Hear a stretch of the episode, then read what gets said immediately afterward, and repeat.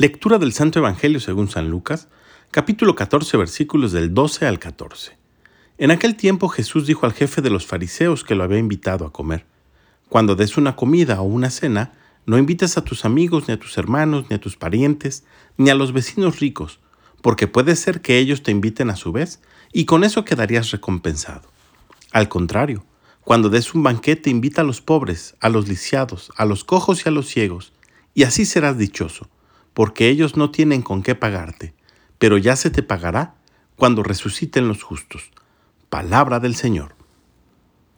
En el Evangelio del día sábado, Jesús nos daba una lección sobre la humildad. Y en el Evangelio del día de hoy nos enseña que junto con la humildad es necesario también practicar la caridad.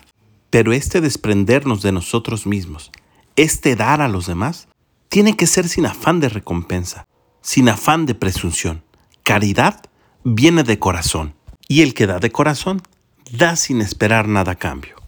Y sin embargo, recibiremos el pago justo en la vida eterna, cuando a la derecha de nuestro Señor se sienten todos aquellos que supieron ver a Cristo en el más necesitado. Pidamos pues al Espíritu Santo que nos ayude a ser buenos administradores de todo aquello que recibimos, para que con ello podamos ayudar a quienes lo necesitan. Que tengas un gran día y que Dios te bendiga.